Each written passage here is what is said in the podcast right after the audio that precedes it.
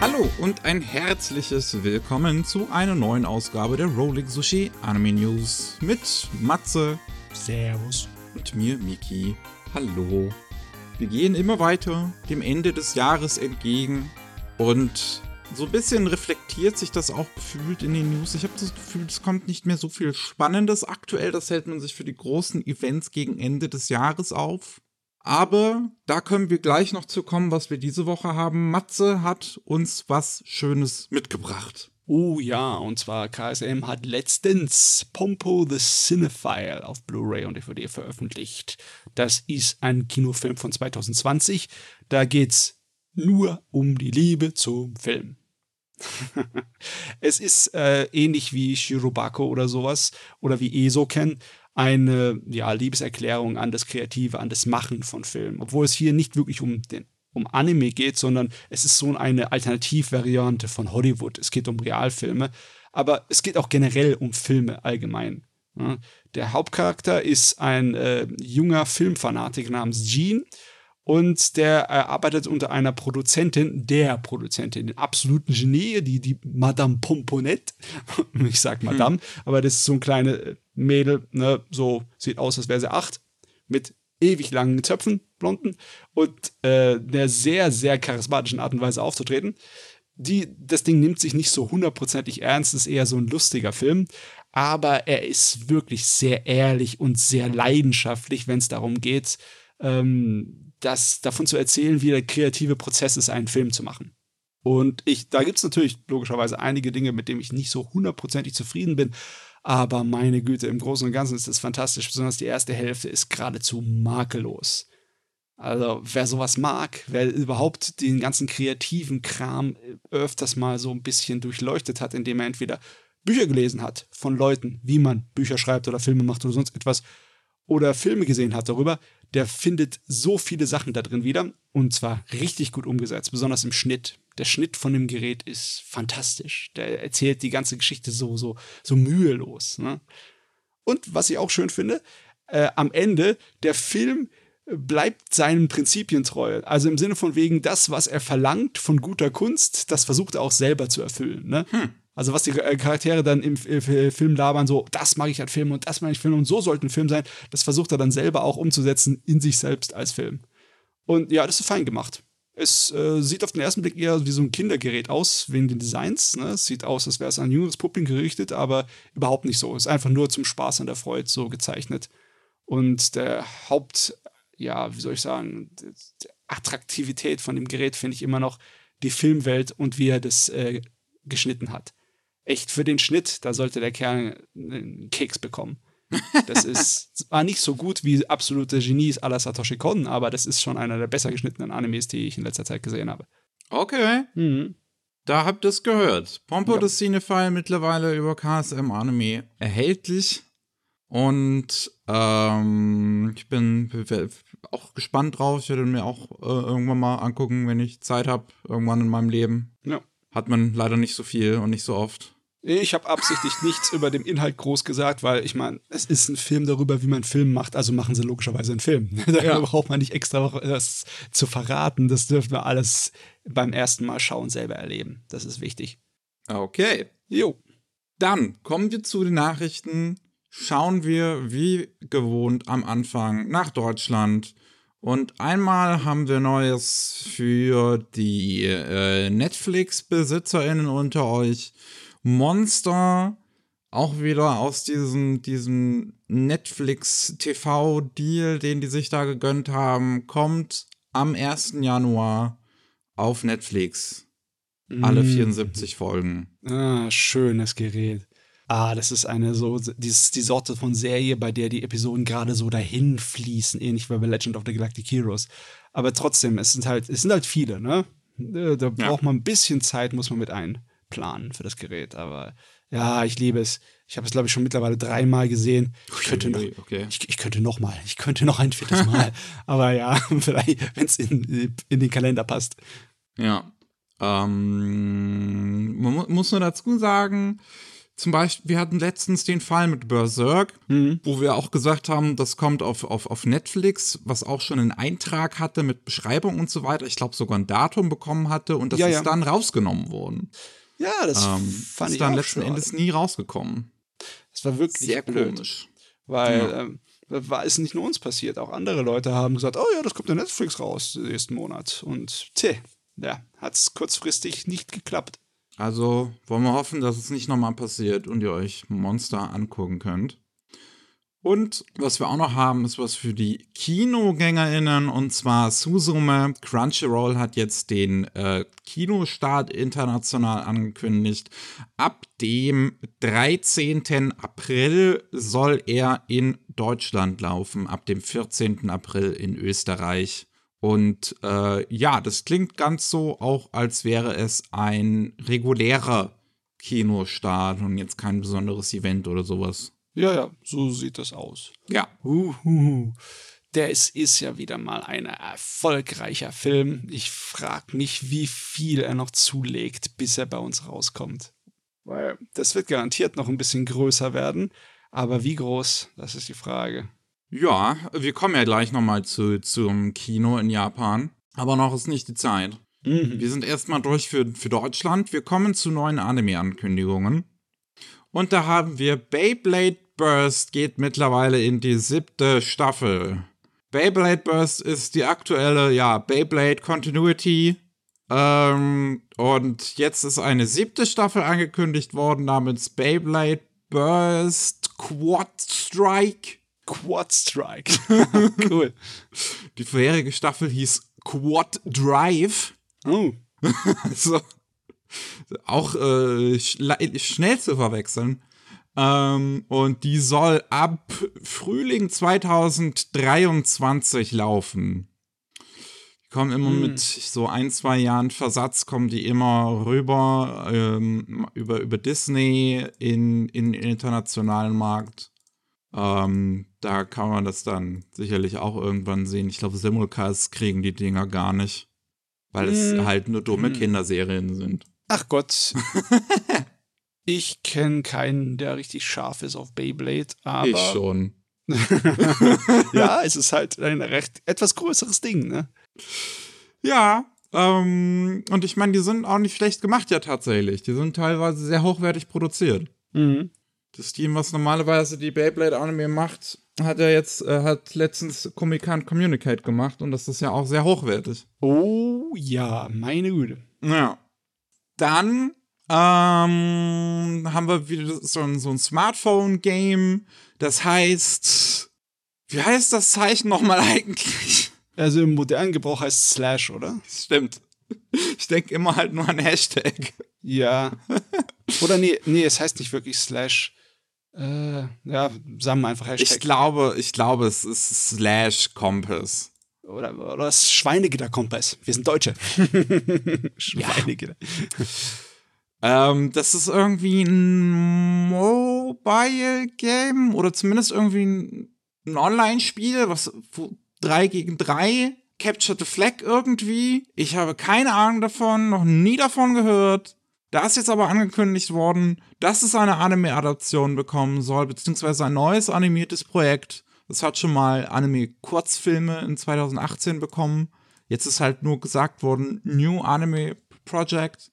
Das kann halt auch wieder alles Mögliche heißen. Es gibt bereits einen ersten Teaser, der halt, ja, also, beziehungsweise Trailer, jeder zwei Minuten lang, ist auch relativ gut produziert, so, also Mhm, mhm. kann man jetzt nicht meckern. Sieht, sieht, sieht ganz in Ordnung aus. Mehr kann ich euch jetzt aber zum aktuellen Zeitpunkt noch nicht verraten. Da sind irgendwie diese Doppelpyramiden wie aus Evangelion drin. Weißt du, erinnerst du dich noch an Evangelion, den einen, also Ja. ein Engel-Bösewicht-Vieh? Ja. Äh, keine Ahnung, was das zu bedeuten hat. Aber eine Sache, da kann ich mich drüber aufregen. Dieser verdammte Titel ist schwer zu googeln, weil einfach das, das, das Zeichen am Anfang ignoriert wird. Ah ja. Dann haben wir noch einen Manga namens Go Go Loser Ranger von dem Mangaka von The Quintessential Quintuplets. Der soll jetzt einen Anime bekommen. Es gibt auch schon einen ersten Teaser, der geht auch eine Minute und er sieht auch ziemlich gut aus. ist eine Szene drin, so wo die Hauptfigur so die Maske sich von dem so über seinem Gesicht auflöst, was richtig gut animiert ist. Hm. Und ähm, ja, das sieht wirklich, also es sieht echt nicht uninteressant aus. Es wird, äh, welches Studio das macht, wissen wir jetzt noch nicht. Wir wissen halt, dass Regie führt Keiichi Sato, der äh, Tiger and Bunny vorher Regie geführt hat, was äh, zu der Prämisse zu passen scheint. Auch irgendwie mit, mit, mit Superhelden, so, wie nennt man das nochmal? Sentai Ranger. Genau, genau. Und ähm, hier haben wir halt einen Sentai Ranger, der äh, es nicht so einfach anscheinend hat. Ja, irgendwie vom Titel hatte ich gedacht, das wäre sowas wie eine kleine Parodie, aber das scheint sehr ernst zu sein. Fast schon edgy, ne? Ja, Trailer her. schon. Stimmt, es, es wirkt schon so ein bisschen, ja. Aber es sieht super gezeichnet aus. Ja. Deswegen mein Interesse ist gerade geweckt. Ja, also meins ist definitiv auch da. Also der Trailer sieht wirklich gut aus. Wir haben leider halt auch noch wirklich keine weiteren äh, Informationen zu Gogo Loser Ranger, also auch kein Datum oder sonst was. Deswegen, Hm. ich würde es erwähnen, wenn es da stehen würde. Jo. Ähm, dann haben wir Detective Conan bekommt wieder einen Compilation-Film anlässlich des ja, nächsten Kinofilms, der dann im Mai starten soll zur Golden Week, wo es um Ai Haibara geht, so ein Mädel aus Detective Conan. Ich habe immer noch keine Ahnung von Detective Conan, aber ich habe diese Figur definitiv schon mal im Internet auf Bildern gesehen. Ah. Und ähm, das ist ein Compilation-Film der Episoden 701 bis 704. Jet Black Mystery Train heißt der Arc, zusammenschneidet mit neun Szenen. Und äh, am 6. Januar bereits in Japan in den Kinos starten wird. Der wird dann sehr wahrscheinlich auch seinen Weg nach Deutschland finden, so wie mit den letzten allen Filmen. Die sind auch immer die vorher nochmal Compilation-Filme rausgekommen, in Vorbereitung auf den neuen Kinofilm.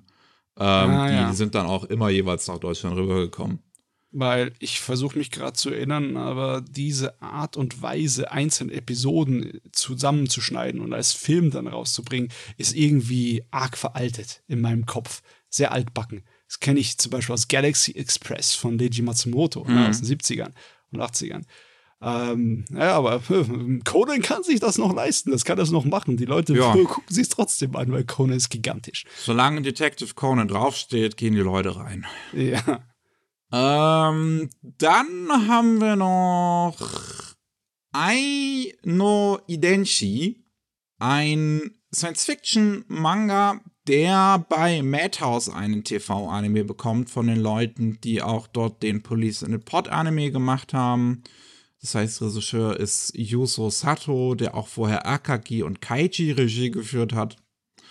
Und da ist auch schon ein erster anderthalbminütiger Trailer draußen und das sieht nach einem ziemlich interessanten Gerät eigentlich aus. Es geht um eine Zukunft, wo 10% der Bevölkerung sogenannte Humanoide sind, das halt menschenartige, ja, künstliche Intelligenzen sind.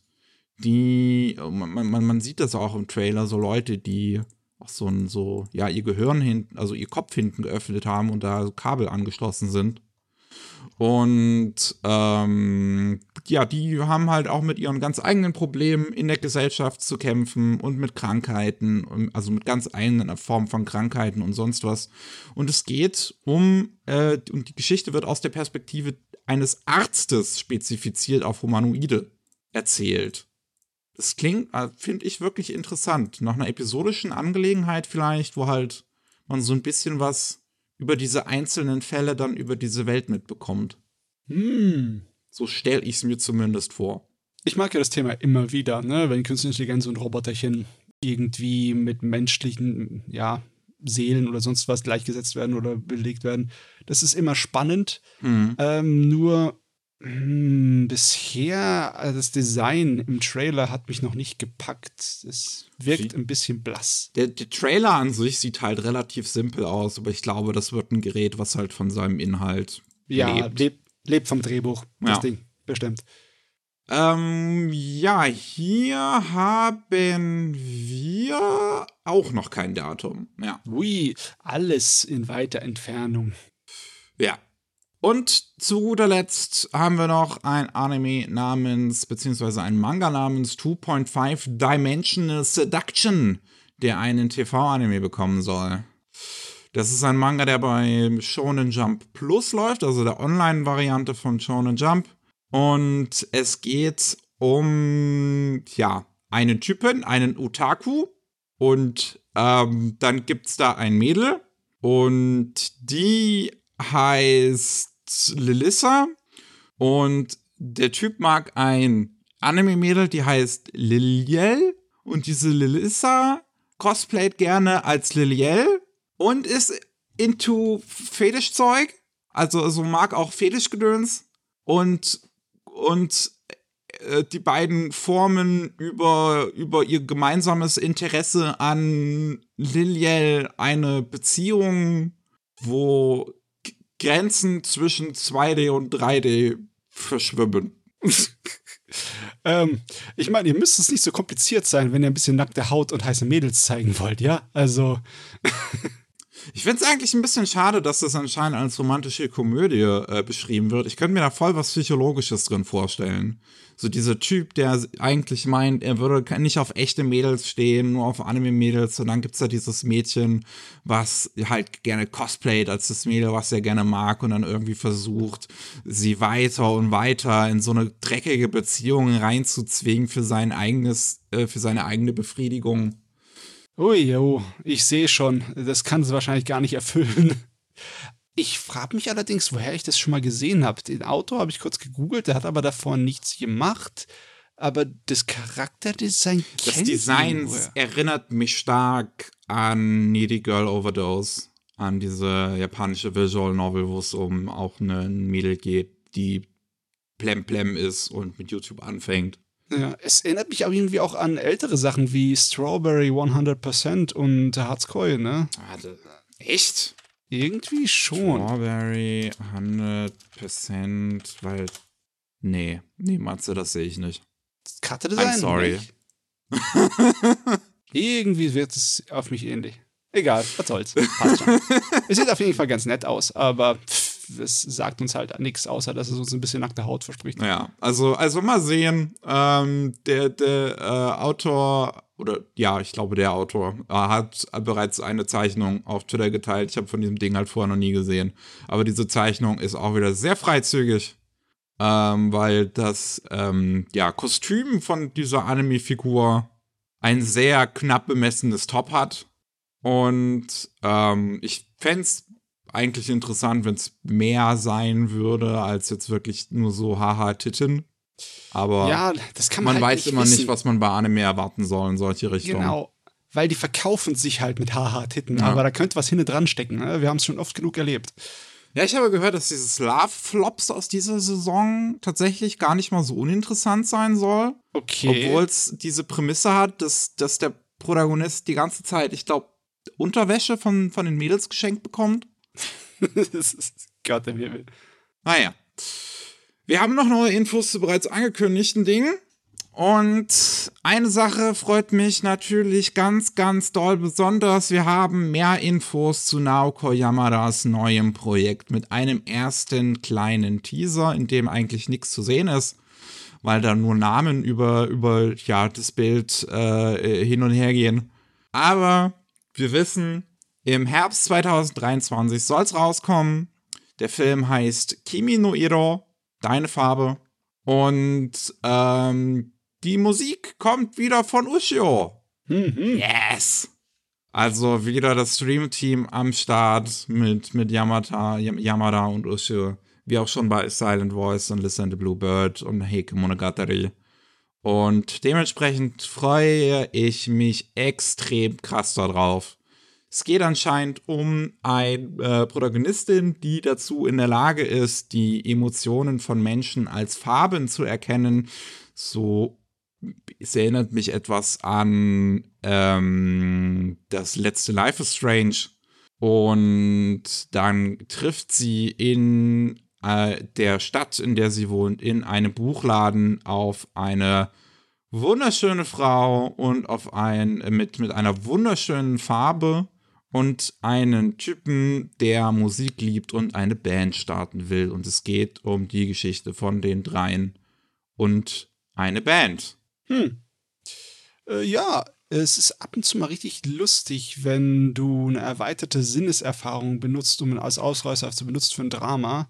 Ne, da, ich kann mich an diese eine Jugenddrama erinnern, wo die Leute irgendwie die Gedanken von den anderen lesen konnten. Ne? Das mhm. War auch, äh, hat mir auch sehr viel Spaß gemacht. Das ist jetzt hier ist eine Variante von der Synästhesie, gell? wo du, äh, also, dass man Töne als Farben sieht. Ne? Ich habe gehört, dass es sowas gibt, ja. Ja. Habe auch keine Ahnung, was da dran hängt. Auf jeden Fall für einen Film, ja, da kann man damit spielen, da hat man Spaß mit. Ja, let's go. Ähm, dann haben wir Rascal Does Not Dream.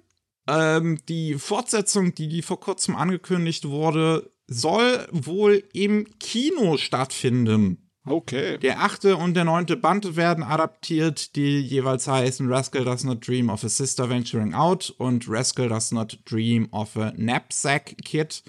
Und ähm, ja, es heißt, die das, das soll im Kino stattfinden. Ich weiß jetzt nicht, ob die jeweiligen Arcs ihren eigenen Kinofilm bekommen, beide, oder ob es beides in einen Film gepackt wird. Als zwei Episoden. Vielleicht sind es auch zwei OVAs tatsächlich, die im Kino gespielt werden. Mhm. Das konnte ich jetzt noch nicht rauslesen, aber es soll auf jeden Fall seine Premiere im japanischen Kino feiern irgendwann dann, ich schätze mal im nächsten Jahr, ein Datum haben wir aber noch nicht angegeben.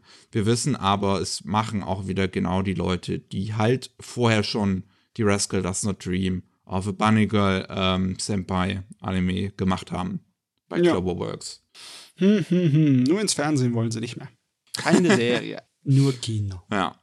Dann haben wir noch ein paar mehr Infos zu Konosuba in Explosion on this Wonderful World, der Spin-off zu Konosuba, wo es um Megumin geht. Und ähm, ja, wir haben einen, einen weiteren Trailer, der auch wieder sehr witzig aussieht, der einfach mehr Konosuba versprüht. Sieht, also es hält sich sehr stark an dem Look ja, ja. Der in der zweiten Staffel auf jeden Fall dann etabliert wurde. Plus Mager Akademie diesmal. Ja. Und da wissen wir jetzt, im April 2023 geht das los, also direkt eine Saison, nachdem die dritte Staffel von Konosuba läuft. Uh, Konosuba kommt zurück. Ja, in, in gleich Doppelpack. Jawohl. Dann haben wir auch noch mehr Infos zu dem Special von Ranking of Kings. Da ist ein erster Teaser online gepostet worden bei Aniplex, wo wir eine Minute Footage haben. Und es verspricht auf jeden Fall wieder sehr, sehr viele schöne Bilder. Im April 2023 sollen die dann oder das dann rauskommen. Wir wissen halt nicht, ob es mehrere Episoden sind. Ist es eine längere Episode? Wir wissen nicht wirklich viel über das Format, in dem das stattfinden soll. Ja, so ein TV-Special könnte auch ein abendfüllender Film sein, ne? Ja. Äh, aber auf jeden Fall im April ist es soweit. Und ich meine, ich freue mich drauf. Ranking of Kings war toll. Jo. Ja, also Daumen hoch. Ähm, dann Wer 2023 direkt mit schlechter Laune starten will, Netflix hat ein Datum für die zweite Staffel von The Way of the House Husband angekündigt, beziehungsweise ich vergesse immer wieder, wie es bei uns heißt. Yakusagos Haus, Hausmann, genau. Yakusagos Hausmann. Und das kommt am 1. Januar raus. Also am 1. Januar habt ihr die Entscheidung, macht ihr jetzt einen Rewatch von Monster oder guckt ihr euch die zweite Staffel von Way of the House Husband an. Ihr wisst, was die klügere Entscheidung ist. Ich finde es ja. irgendwie lustig, dass die Bar äh, in, in 2023 im Prinzip von Netflix direkt ganz unten angesiedelt wird. Dann kann alles danach nur besser wirken. ich weiß, was ich am 1. Januar mache. Schlafen. Weil ich habe davor so viel gefeiert, dass ich Schlaf brauche. Ich sehe es komme. Ach ja. Ähm, was haben wir noch? Genau hier ein erstes Promo-Video zu The Aristocrats Otherworldly Adventure, der uns verrät, dass es ähm, nee, im Frühling 2023 soll es rauskommen. Das wurde aber vorher schon verraten. Aber wir wissen jetzt, was, was, was, was, was weiß man jetzt? Weswegen hatte ich das hier reingenommen? Genau, wer es macht. Ähm, Regie geführt von Noriyuki Nakamura bei EMT Squared und Magic Bus. Noriyuki Nakamura hat vorher in 2022 zum Beispiel Shoot Goal to the Future Regie geführt, was wohl der schlechteste von den ganzen Fußball-Anime gewesen sein soll, die dieses Jahr rausgekommen sind. Hm. Also, Daumen sind gedrückt für diese Anime, der wirklich nicht interessant, für diesen Anime, der wirklich nicht interessant aussieht. Ja, es ist halt Isekai 0815. Ja. Ich schaue zumindest eine Episode. Dazu bin ich verpflichtet. Ach ja. Dann haben wir The Dangers in My Heart. Hat einen ersten Trailer, ist auch vor nicht allzu langer Zeit angekündigt worden. Und meine Fresse, wir haben jetzt den dritten angekündigten Ushio-Soundtrack für 2023. Und Boah. ich verstehe nicht, warum das hier einen Ushio-Soundtrack hat. ich habe das vorhin, ich habe das, das, das vorhin, als ich die News rausgesucht habe, gelesen und ich konnte meinen Augen nicht trauen. Den Ohren sowieso nicht. ja. Ah. Ich meine, ich mein, ich mein, wenn man den Trailer anmacht, den, den, den Sound, das ist absolut Ushio. So holy shit und ich freue mich mega. Aber what the fuck? What the hm. fuck? Der Mann ist fleißig. Sehr fleißig ja. sogar. ich meine, ich, ich, mein, ich habe ich hab ich hab nichts zu beschweren. So. Ich meine, Ushio ist einer von meinen zwei absolut favorite Composern, die wir gerade in Anime haben. Zusammen mit, mit Penkin. Und ähm, nächstes Jahr haben wir dann halt Heavenly Delusion, Dangers in My Heart und der neue Yamada-Film. Und, und I'm eating good right now. So. Also, also ich, ich, ich werde gerade fleißig gefüttert. aber, aber, aber warum? Warum so eine 0815 Romcom? Ist das keine 0815 Romcom? Wollen die Trailer und Teaser und Beschreibung uns alle verarschen? Steckt da mehr dahinter? Keine Oder hat Ushio einfach einen sehr guten Paycheck bekommen? Keine Ahnung, vielleicht will er auch einfach sich austoben und was anderes probieren. Oder vielleicht hat er Savano-Syndrom und er wird bald überall sein. also, ähm, ja. The Dangers in My Heart. Die Geschichte eines schüchternen Jungen, der in der Bibliothek auf ein Mädel trifft, die auch wunderschön ist und eigentlich so Klassenstar, aber es sich halt herausstellt, dass sie auch ihre ruhige Seite hat. Und ich meine, der Teaser sieht tatsächlich gar nicht so schlecht aus. So die Hintergründe und alles, das ist schön in Szene gesetzt. Und wie gesagt, mit der Ushio-Musik halt passt perfekt. Wird gemacht bei Shinei Animation. Äh, Regie führt Hiroaki Akagi der da auch vorher schon Teasing Master Takagi-san und Those Snow White Notes Regie geführt hat. Mhm. Ja, und Those Snow White Notes war ja zumindest auch ähm, ja, in so eine, so eine melancholische Richtung gegangen, stellenweise. Also, äh, ich, ich, ich meine, es ist jetzt meine, meine Pflicht, es zu gucken. ja, jetzt ist es Pflicht. Aber ich weiß auch, ich, ich weiß nicht. Das ist mein Statement dazu.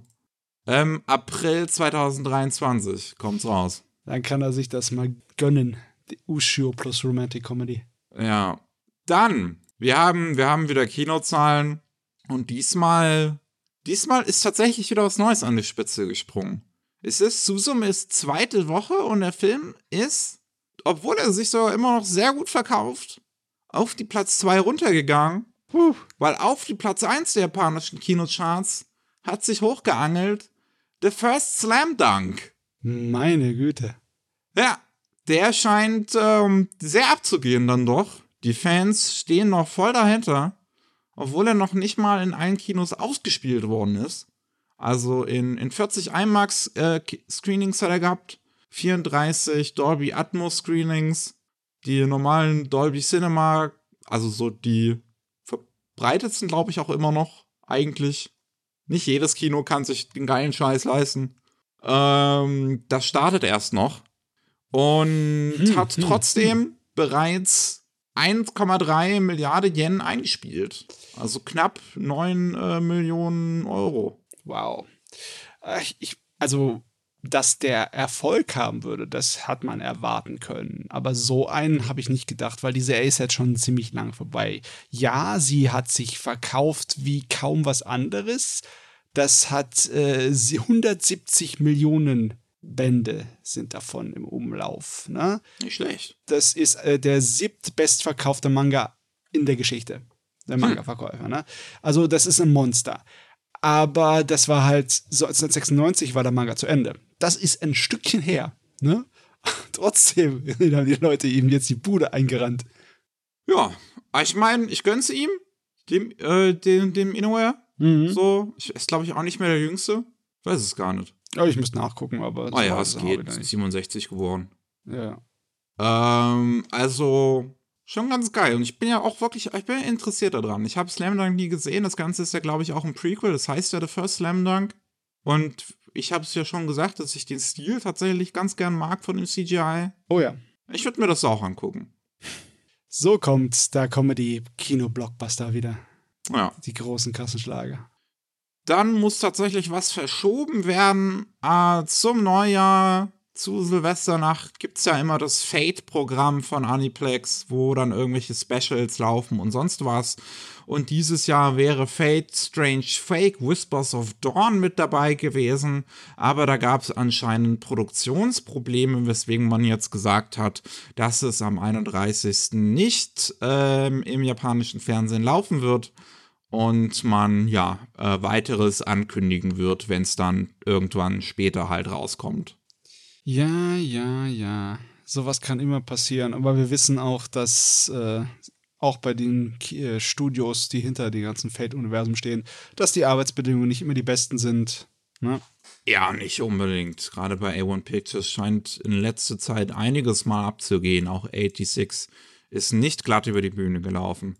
Ähm, und ja, mal, mal absehen.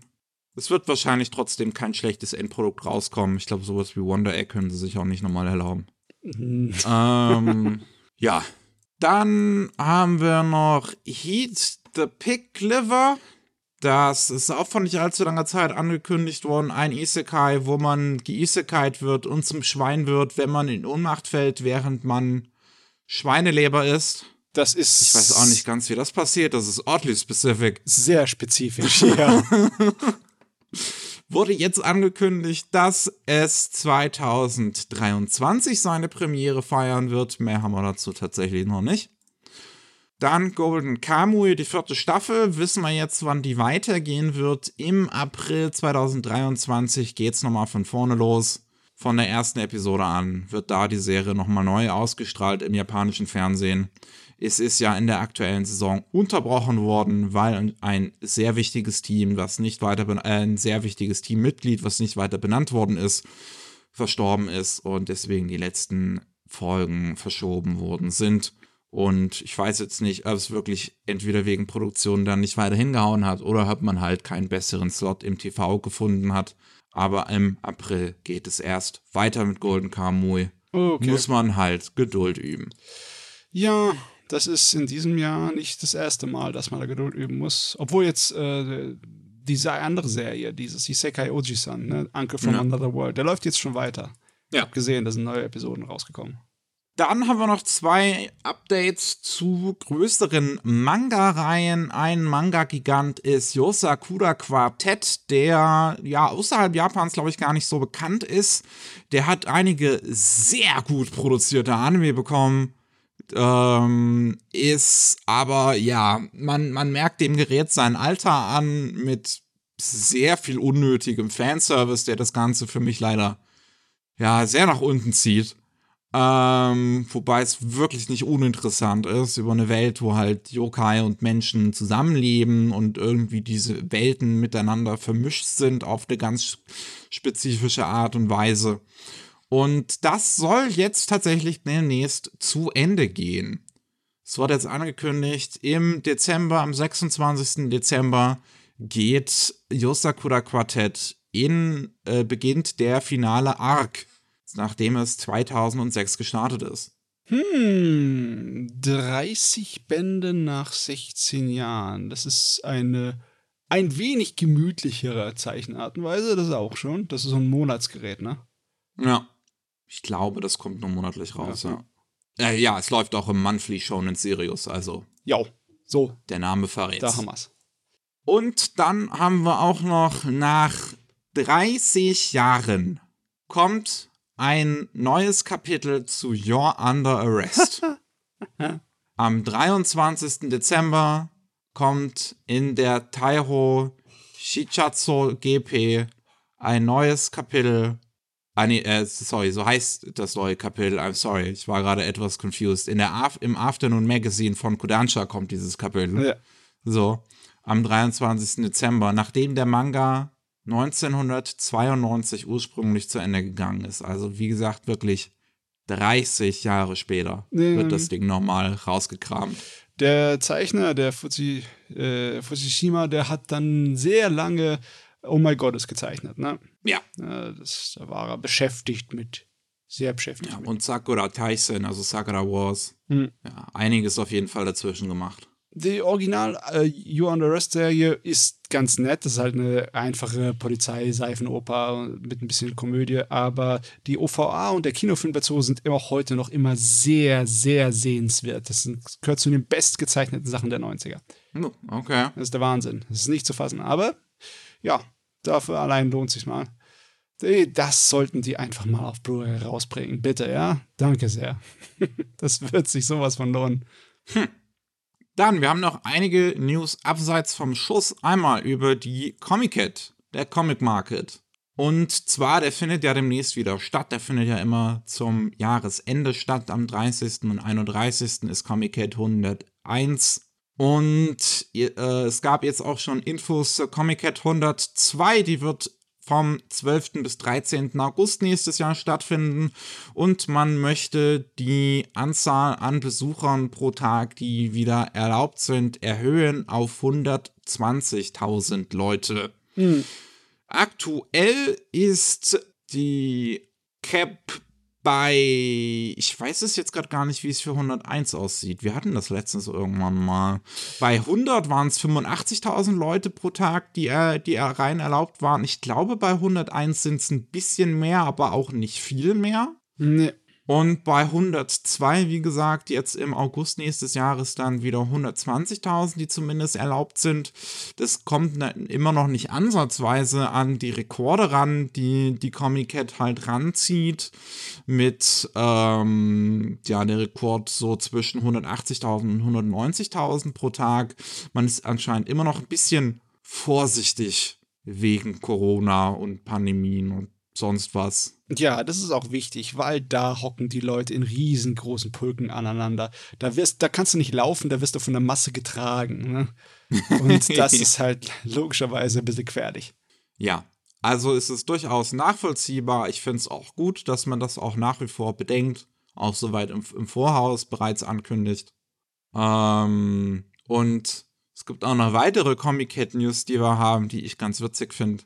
Zur Comic Cat 101 jetzt ist angekündigt worden, dass Hideaki Annos Gundam Dojinshi einen Neudruck bekommt.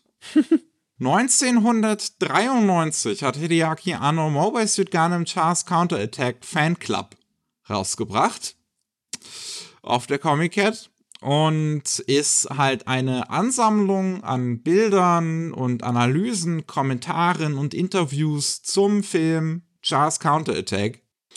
Und ähm, ja, das japanische Webmagazin Web Anime Style hat jetzt halt angekündigt, dass sie das äh, reprinten werden. Ich schätze mal, äh, auch mit der Erlaubnis von Anno äh, hat auch ein neues Vorwort geschrieben für diese Edition jetzt extra. Und das wird dann halt bei der Comic Cat 101 verkauft. Da sind dann halt, ja, ganz interessante Dinge drin. Also ähm, auch, auch Interviews halt mit, mit Tomino, mit äh, dem Character Designer, Produzenten, dem Mac Designer, aber auch noch mit einigen Leuten abseits davon, mit Mamoru Oshii, mit Ikuhara, mit äh, Suzuki, einer der Gründer von Ghibli, mit äh, Hiroyuki Yamaga, einer der Gründer von Gainax, mit dem Pet Labor Mangaka Masami Yuki. Also, und Anno hat sich anscheinend auch selbst interviewt. Kann man machen. Ja, ja. Wäre nicht das erste Mal. ja, ja, stimmt. Äh, es ist, es ist ganz interessant. Das ist, äh, das Ding ist so ein bisschen auch Produkt seiner Zeit, was Anno damals angefertigt hat, als ähm, er ja so ziemlich am Tiefpunkt seiner Anime-Karriere auch eigentlich war 1993 nach dem Desaster, das ähm, die Produktion von Nadia war. und ähm, halt in seine Depressionen reingestürzt ist und es so ein bisschen sein, sein Frustauslass war und wohl stark auch ähm, eine Vorlage sein soll für das, was er dann zu Evangelion gemacht hat. Mhm. Also es ist sehr interessant. Es ist auch eine schräge Situation, wenn du als etwas unbekannterer Schöpfender ähm, so Nebenwerke produziert hast, so wie du Jinchi, ne? Und dann später, äh, ja, also damals hat man ja noch nicht wirklich groß um Erlaubnis gefragt, sondern eher um Vergebung, ne? Das ist bei Jinchi heute generell immer noch so der Fall, ne? Weil halt das äh, eine Nebensache ist. Es ist keine große Konkurrenz, keine direkte. Und es geht auch nicht so wirklich darum, dass die Leute irgendwie Kopierschütze damit umgehen oder sonst was. Das ist alles egal. Aber jetzt ist halt Anno ein riesengroßer Name. Er ist ein legendärer Regisseur, ne? der aus der Geschichte nicht wegzudenken ist. Und das Ja. ist natürlich jetzt lustig, dass es nochmal aufgelegt wird, das Gerät. Da Mhm. müssen wir bei unterschiedlichen Ecken noch um Erlaubnis fragen, wahrscheinlich. Ne? Ja, ich meine, Kara selbst hat anscheinend auch das Editing und Planning und sonst was mit für übernommen. Ähm, also es kommt alles von offizieller Stelle. Und diese ganzen Interviews, wenn ich das richtig verstehe, sind ja damals schon gemacht worden. Also Ja, ja, ja. äh, Anno war ja auch schon 93 jetzt nicht der kleinste Fisch zumindest. Es war halt, er hatte halt noch nicht den Status von Evangelion gehabt. Ja. Aber er hat ja zumindest schon Gunbuster gemacht. Das ist wahr. Jo. Aber Ich finde das, ich finde das wirklich eine interessante Sache. Das ist eigentlich so ein Gerät, was ich auch gerne eine englische Übersetzung zu hätte. Das ist, glaube glaub ich, wirklich interessant. Das wäre, glaube ich, wirklich interessant zu lesen. Ähm, dann haben wir einen sehr interessanten Fall von Steuerhinterziehung bei Animate, beziehungsweise bei deren Subunternehmen C-Labo. Animate ist so eine große, beziehungsweise ich glaube eine der größten Ketten an Merchandise und Anime und sonst was Verkauf in Japan. Und ähm, der ehemalige CEO von dem C-Labo Sublabel, die Karten verkaufen, also ja, so Yu-Gi-Oh! und Pokémon und sowas, Jo, jo. ähm, hat äh, Steuerhinterzug anscheinend begangen, ist deswegen auch geschnappt worden von den Behörden im Wert von 45 Millionen Yen, ungefähr 300.000 Euro. Und das soll er gemacht haben, indem er seltene Yu-Gi-Oh! und Pokémon-Karten kaufen wollte, um. Ich, ich, ich, ich bin mir immer noch nicht ganz hundertprozentig sicher, ob ich das wirklich verstehe. Also er hat irgendwie auf eine Art und Weise versucht, Geld zu waschen, oder? Ja. Verstehe ich das richtig? Ja, also er wollte, er hat angegeben, seltene Yu-Gi-Oh! und Pokémon-Karten zu kaufen. Und ähm, hat dann diese, diese, das, das, das, das Geld von C-Labo genutzt, von der Firma selber, das zu seinem Bekannten, von dem er die Karten gekauft hat, der aber anscheinend ja auch bei C-Labo dann angestellt sein muss, um diese Karten verkaufen zu können. Hm. Oder vielleicht dann doch bei einer anderen Firma? Oder das ist ein privater Collector? Auf jeden Fall, er hat gefälschte Rechnungen ausgestellt. ne? Und dann 95% des Geldes hat er zurücküberwiesen bekommen auf seinen persönlichen Bankaccount. also er hat halt ne, das Geld zuerst von der Arbeitsstelle zu diesem Typen, von diesem Typen zu seinem eigenen Account. Es ist manchmal schon richtig heftig. Da bist du schon an der Spitze von diesem Gerät und äh, verdienst bestimmt nicht schlecht. Aber genug Geld hast du immer noch nicht, ne? Da muss man trotzdem sich noch was einfallen lassen. Man hat halt nie genug, ne? Immer mehr und mehr. Die Profite müssen wachsen. Willkommen im Kapitalismus. Wobei man wirklich das Gefühl hat, diese reichen Leute, die, die schon an der Spitze stehen, ich glaube, die sind auch einfach süchtig nach Geld. Vielleicht ist es wirklich auch so eine Art Sucht. Ja, Müsste gute man mal Frage. untersuchen. Hm, sind das auch in gewisser Weise Opfer? Hm, nee. Nein, nein, sind sie nicht. Es sind Verbrecher. Das passt schon. Ah, Gott. Dann haben wir Tohu. Tohu International hat ähm, neue wichtige Figuren im Portfolio. Und ähm, das ist einmal Christine Parcell, die vorher ähm, Vizepräsidentin von E-Commerce, also vom ja, Onlinehandel bei Crunchyroll war und jetzt die Chefin für Onlinehandel bei Toho International ist. Gemeinsam auch mit ähm, Stacy Bird, die vorher ähm, bei Crunchyroll auch gearbeitet hat, Direktorin fürs, ähm, jetzt muss ich das nochmal gucken, General Manager, genau, da, ah, ist immer ein bisschen unübersichtlich hier. Senior Manager, okay, und dann Director of Marketing und ähm, jetzt auch zu Toho International gegangen ist. Die beiden sind verantwortlich ja dafür, eine Online-Handelsplattform für Toho, speziell für Godzilla aufzubauen. Das heißt, dass man halt irgendwie online Merchandise kaufen kann, aber auch Videospiele und Anime und sonst was. Und sie kümmern sich auch um die Lizenzierung von Merchandise, Videospielen und sonst was. Hm. In allem, was Godzilla angeht. Ja, ja, Toho hat jetzt wieder vor, eine Menge äh, auf Godzilla zu setzen. Ne? Ja. Da kommt einiges auf uns zu, ne? Ist ja auch schon angekündigt worden. Die großen Monster aus der japanischen Geschichte. Meine Gummianzüge, wo sind sie? Ja, ich bin mal tatsächlich gespannt, ähm, wie, wie gut diese internationale neue Vermarktung jetzt von Godzilla funktioniert. Ähm, ich würde mich natürlich freuen, auch für die Godzilla-Fans und auch, dass da äh, für, dadurch vielleicht einiges Neues möglich wird, dass sowas wie zum Beispiel, zum Beispiel das 2014er Godzilla-Spiel, was wohl tatsächlich ganz gut gewesen sein soll aus Blick der Godzilla-Fans, ähm, aber damals sehr schlechte Kritiken abbekommen hat und sich wohl okay. sehr mies verkauft hat international ähm, dass sowas vielleicht nochmal neu rausgekramt wird oder dass es da generell neue Möglichkeiten gibt, mit Godzilla wieder etwas mehr zu machen, ja. nachdem die Japaner da jetzt, glaube ich, durch den, was, wann war es, 98er Film, ähm, sehr verschreckt waren lange Zeit.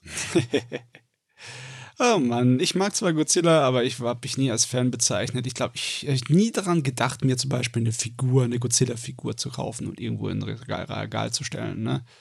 Aber hey, naja, ich jetzt auch nicht. Aber ich finde es schon nicht uninteressant. Also, ja. wenn es was Godzilla-mäßiges gibt, was halt so meinen Interessen entspricht, dann gucke ich da schon mal rein. Sowas wie halt Shin Godzilla oder Godzilla SP. Jo, das wäre was. Und wir haben noch die Oscars die, ich weiß nicht, was die noch wert sind oder jemals wert waren, aber die 95. Academy Awards finden am äh, 24. Januar statt, 2023. Ah, nee, halt, bis dahin geht das Voting für die, die, ach, die finden statt irgendwann im Februar oder März nächsten Jahres. Und jetzt sind 27 Filme für die, ja, Animated Feature Film Kategorie aufgestellt wurden, die potenziell äh, in, unter die Nominierten fallen könnten. Und drei davon sind Anime. Einmal Ino von Science Saru und Yuasa, Drifting Home von Colorido, beziehungsweise Regisseur Ishida und Goodbye Don't Please von Madhouse, beziehungsweise Ishizuka als Regisseurin. Hm, hm. Wie immer wird es wahrscheinlich keiner von den dreien machen, weil die halt weder von Anime noch von Animation überhaupt irgendwie Ahnung haben bei den Oscars und das immer so stiefmütterlich betrachtet wird wie, ja, das ist ja nur für Kinder. Äh, ich weiß auch nicht, die Auswahl, das sind alles drei äh, wertvolle Filme. Doch äh, das ist, die haben alle wahrscheinlich nicht so einen großen Namen, der, aus, der, der überhaupt bei den Oscars was machen könnte. Naja, Weil die Oscars, ich habe irgendwie nicht in Erfahrung, dass sie bei den Animationsfilmen die kleinen Underdogs, ne, die künstlerisch wertvollen Sachen so groß würdigen. Da musst du schon ein Kassenschlager sein, um ja. dann größer zu gewinnen. Kam irgendwas von Pixar dieses Jahr raus? Ich weiß Das wird es dann wahrscheinlich sein. Ich glaube nicht. Was auch immer von Pixar rauskam, das hat gewonnen. Hier, hier mein Call. ja, damit sind wir durch für heute. Juhu. Sehr gut. Vielen Dank an euch da draußen fürs Zuhören. Ähm, falls ihr mehr von uns hören wollt, es gibt jeden Mittwoch den normalen Rolling Sushi Podcast. Da geht es um News aus Japan. jeden zweiten Mittwoch gibt's Anime Slam. Diese Woche, wo der, äh, dieser Rolling Sushi Anime News Podcast hier rauskommt, ist auch Anime Slam Woche. Da kommt die letzte Anime Slam Folge für das Jahr 2022. Juhu. Ich habe schon fast Hoffnung gemacht. Nein, es ist nicht die, die, die insgesamt letzte Anime Slam Folge. Es tut mir Wir leid. werden, wir werden niemals aufhören. Naja, ähm, man hört sich. Tschüss. Ciao.